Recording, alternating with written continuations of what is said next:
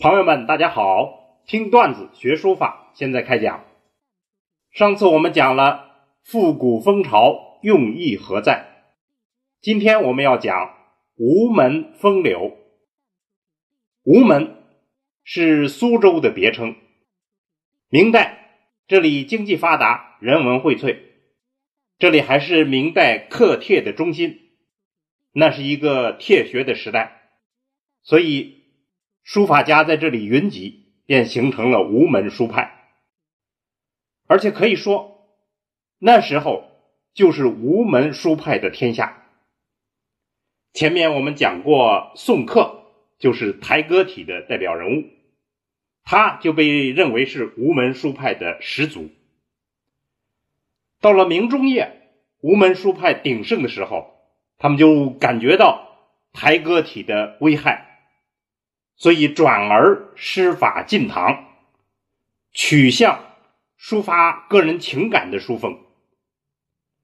吴门书派的代表人物基本上都是以书画为职业，这种职业化的倾向与明代的社会特色密切相关。正是因为职业化，他们都以书体的全能为上，就是篆隶楷行。草无一不通，而且为了应和当时的时尚，要好看，要求得售卖，这就显然是影响了他们当时的书风。其实上太书风一个重要的形成因素就在这里。吴门书派的高潮期代表人物是祝允明。和文征明，我们先说祝允明。祝允明他字号叫芝山，所以一般我们称他为祝芝山。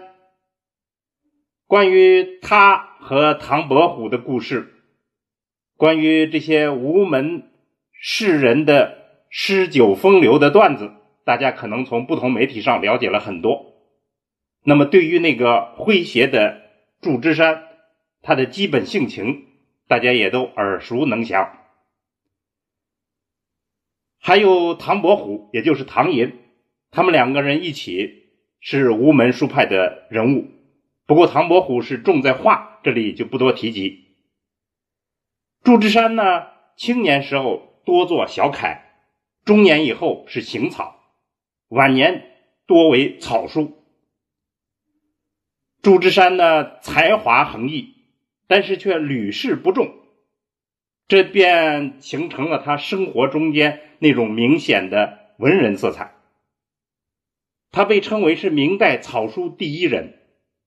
他的突出成就在于，他将黄庭坚的草书和颠章狂素的那种狂风、唐代的风格融合起来，整合成一种带有明代色彩的。无门风范的新草书，而且他还为以后晚明的草书开拓了道路。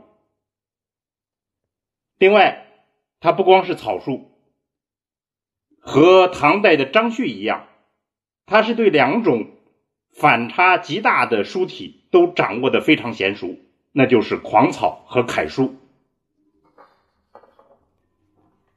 祝枝山去世以后。文征明就是吴门书派的盟主。文征明和祝枝山不一样，他性格比较严谨，所以他小楷出彩，号称明代第一。我们现在可以看到的就是他八十二岁写的《前后赤壁赋》是小楷，体现的特色就是清劲秀雅，几乎可以说是无一笔懈怠。晚年以后。他的大字比较多，大字行书转学的是黄庭坚。譬如这个行书梅花诗，就是黄庭坚的那种风格，中宫紧缩，四面开张，长枪大戟。但是他比黄庭坚又多了一种无门的秀气，比较多的。透露出他真实生活印记的是他的行草书《家书册》，这个就记述了当时时局的动荡、官场的险恶，以及他思乡之心。最终，文征明放弃了那个收入低微的小官放弃了他早年狂热的政治激情，就回到了他的故乡，成为一个职业的书画家，而且心态是完全平和了。文征明比较长寿，他晚年在故乡领导着吴门书派，而且呢，求字画的是络绎不绝。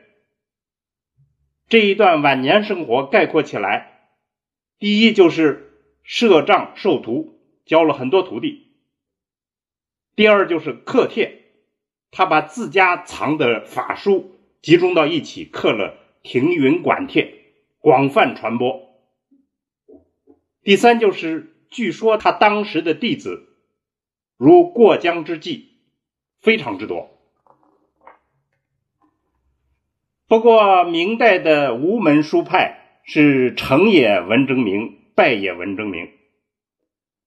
吴门书派的衰落，正是因为大量的文人崇拜和追捧文征明的书法，甚至当时说“天下皆文士一笔书”，就是天下全是他的书法，全是他的书风。于是。就不再学习古代的经典，而学习文征明，这样创新的精神也就断绝了。所以后来吴门书派就衰落了。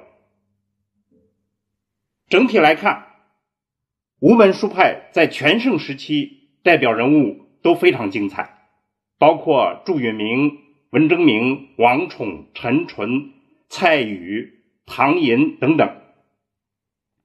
他们共同创造了这个吴门书派的书风，但是在具体表现上又是和而不同，各有各的风格。共同的特点，他们有一定的书卷气，这是吴门书派的一个突出特色。还有一个突出特色是他们一致的色彩，就是有一定的职业化倾向。那不管是在朝的，在野的。他们大多都进入了书画市场，这是一个时代的新特色。吴门书派的兴盛，政治上的原因是因为首都迁到了北京以后，江南的文人就获得了相对的自由，这是一个政治环境。在经济上呢，吴门是资本主义已经进入了萌芽期，市民阶层的审美意识。影响到了书坛，书坛的这种市场意识当然是由来已久。历史上有一个说法，宋代是中国书画收藏的第一个高潮，明中晚期是第二个高潮，第三个高潮就在清朝的康乾盛世。那么，书画的职业化倾向，总体来看是一个双刃剑。大大的推动了这个书法的发展，同时也给书法带来了前所未有的重大困惑。这一问题，今天我们就面临的更加突出。所以，妥善处理好这一问题，是每一个书家所面临的一道考验。我们这里要强调的是，我们提倡书法是风雅之事，可以进入市场。